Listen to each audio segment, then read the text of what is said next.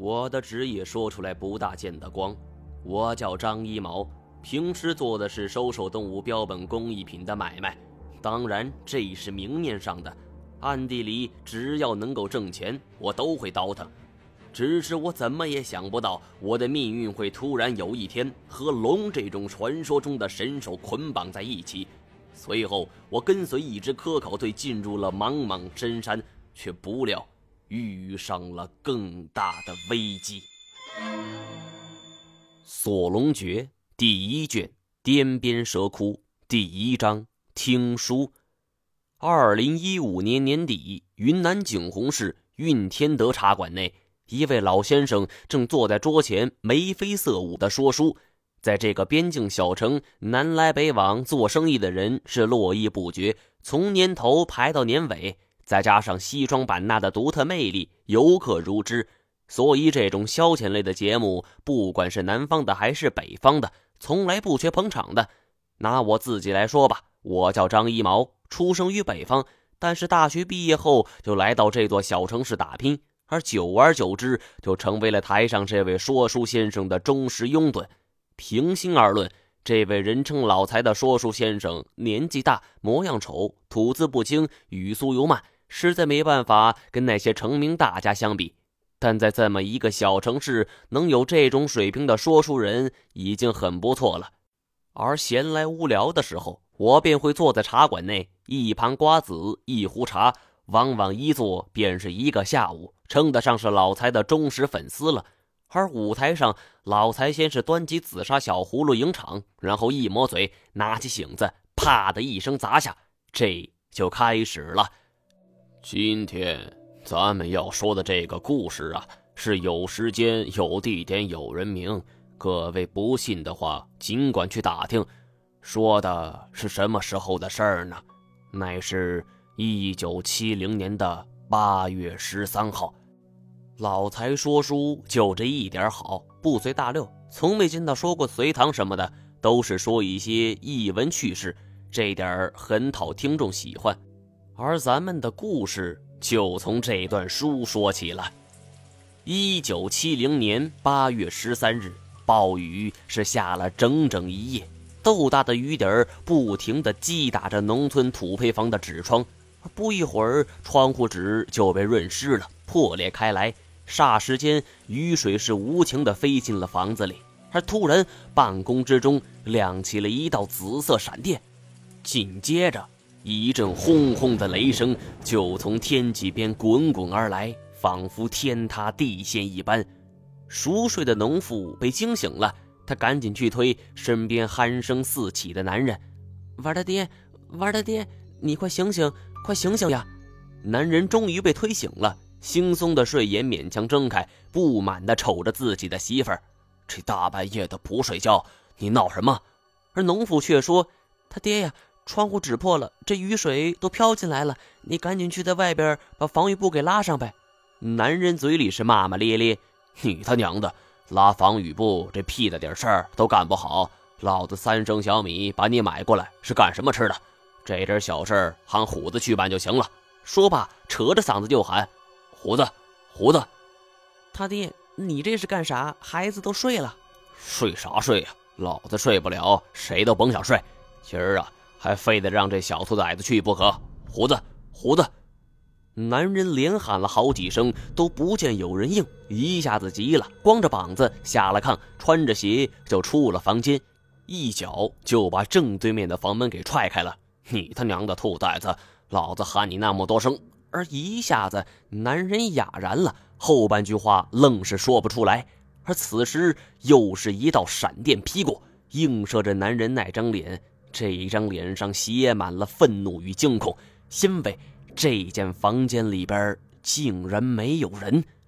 农妇也穿好了外套过来。一看床上铺盖是乱糟糟的，而自己那个叫做虎子的儿子竟然是不知所踪，一下子就急了，瘫坐在地上是哭天喊地：“ 我那苦命的娃呀！”而扭头开始对男人说：“你别愣着了，赶紧出去找找吧！这大半夜的下这么大雨，外边又那么乱，虎子要是有个三长两短，我也不活了。”男人是不为所动，倒不是说他心狠。他们老徐家就这么一个香火了。而在那个年代，传宗接代的意识还很重。他只是吓傻了，他不明白这大晚上的儿子怎么说不见就不见了。而忽然间，他想到了什么，赶紧冲出儿子的房间，也不打伞，就直接奔向了院门。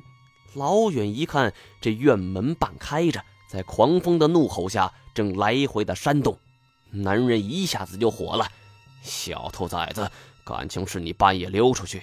你等着，你回来，我非得打断你的腿！”离徐家庄三十里外的荒地之上，此时遍地的蒿草已经有一人来高了，在狂风骤雨的击打下，东摇西摆，十几个人或打着手电筒，或举着煤油灯，或提着马灯，围拢在一起。这些人全都穿着军绿色的雨衣，手里拿着铁锄或者是锄头，而为首的一人五十多岁，国字脸，络腮胡，显得是急不可耐。不停地问身边的人究竟是几点了，又不时向村口的方向张望。而不多时，村口方向跑过来一个年轻人，二十来岁，脸色煞白，穿着一件单薄的绿军装，时不时伸手抹去脸上的雨水，而边跑边大声喊：“七叔，七叔，我来了！”跑了没两步，又摔了一跤，顿时身上是沾满了泥泞。为首的七叔嘬了一下牙根儿。真他娘的棒槌！而年轻人跑到跟前，七叔问道：“我说虎子，你咋回事？不是说好的两点吗？你看看现在几点了？你不如等天亮再来好了。”这年轻人正是虎子，他又抹了一把脸上的雨水，道：“七叔，你又不是不知道，我爹那驴脾气，我们家穷的是叮当响，我怎么知道啥时候究竟是两点呢？这不。”趁我爹妈睡熟了，我才偷偷溜出来的。七叔不耐烦地说：“行了行了，我才懒得听你们家那点破事儿。我告诉你，七叔这次可是关照你，给你个发财的机会。行了，赶紧干活吧。”而说完，瞅了瞅虎子，是两手空空，立马又不满意了：“喂，我说你猪脑子吗？不是说了带个家伙事儿吗？你家伙呢？”而虎子嘿嘿一笑：“哎，七叔。”我家什么家底，您也是知道。我家又没有地，哪来什么家伙事儿啊？而七叔瞪他一眼，伸手又把自己的铁锹就递给了他。得了，你用我的吧，我来指挥。你们几个都过来，我跟你们念叨念叨。十几个人全都围拢了过来。七叔说道：“这一次是你们几个小王八蛋发财的大好机会。今天下这么大雨。”我估计底下都成泥浆子了。咱们这样，先上锄头刨，拿铁锹的几个人再把这土收拾到一边去。大家注意呀，下手的时候既要快又要轻，千万不能下狠手，听见没？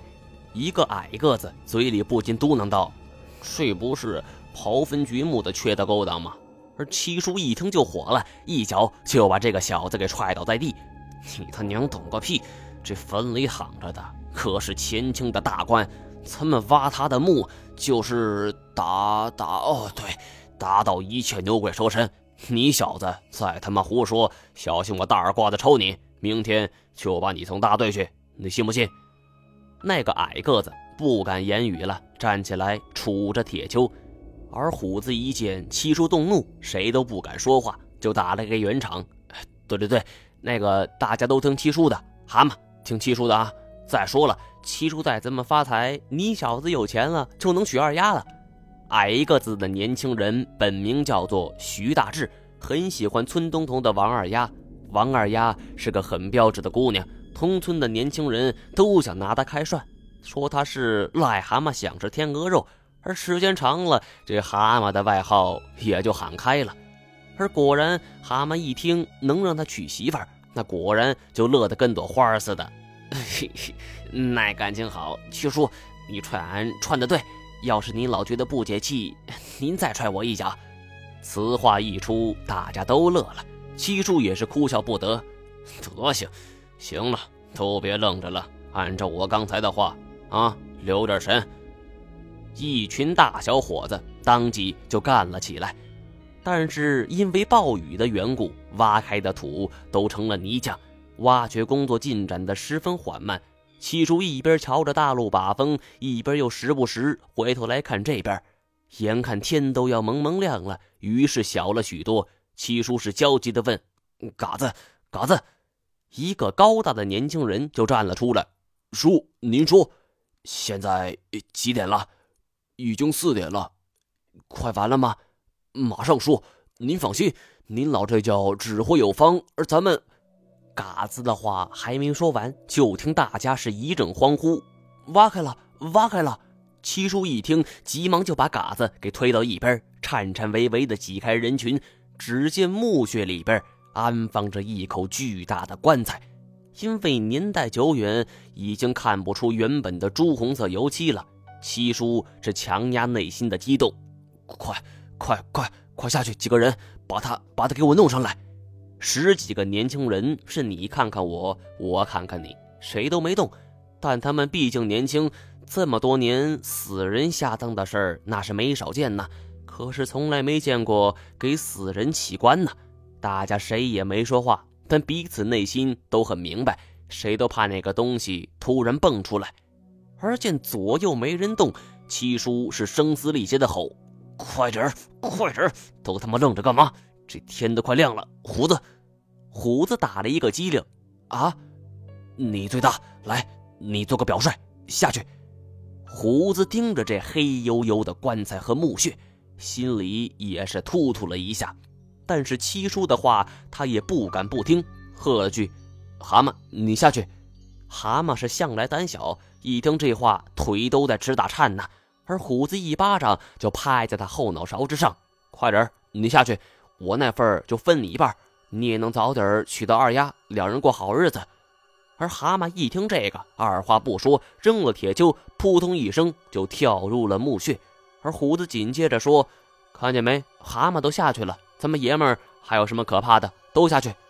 这一招果然好使啊！年轻人都争强好胜，谁也不想丢了面子。一群人是扑通扑通，全都跳了下去。而不一会儿，齐心协力就将棺材给抬了出来。七叔走上前去。从腰里掏出了一把锤子和一个凿子，亲自就把棺材之上的六根钉子全都给起开了。而待大家掀开棺材盖的时候，一股霉臭味是瞬间冲了出来。蛤蟆忍不住扶着棺材就开始吐，嘎子等人也是不禁捏住鼻子，这是啥味儿啊？而就连虎子也是不禁轻轻皱眉。唯有七叔是趴在棺材边上，提着手电筒照射着里边的情况。只见尸身早已化成了一具白骨，身上还穿着清朝七品的官服，手里攥着一柄玉如意。而七叔从尸身手里就夺下了玉如意，这柄玉如意是晶莹剔透，色泽光润。更为难得可贵的是，是上边还有一颗价值不菲的红宝石。七叔捧在手里，是细细观赏，啧啧称奇呀！好东西呀，这东西能买下咱们村子了吧？一个叫做崩豆的人有些失望。哎呀妈，俺还以为这里边有钱呢，啥也没有，白忙活了。而虎子冷笑一声：“你懂啥？”七叔点头道：“还是虎子有见识。哎，虎子，你先替七叔收着，我看看里边还有没有别的。”而说罢，将手里的玉如意就递给了虎子。虎子双手接了过来，小心翼翼地捧在手里边。他见七叔撅着屁股在棺材里边摸索，当即就将玉如意交在左手，而右手捡起了刚才七叔放在地上的锤子，照着七叔的后脑勺狠狠一锤子就砸了下去。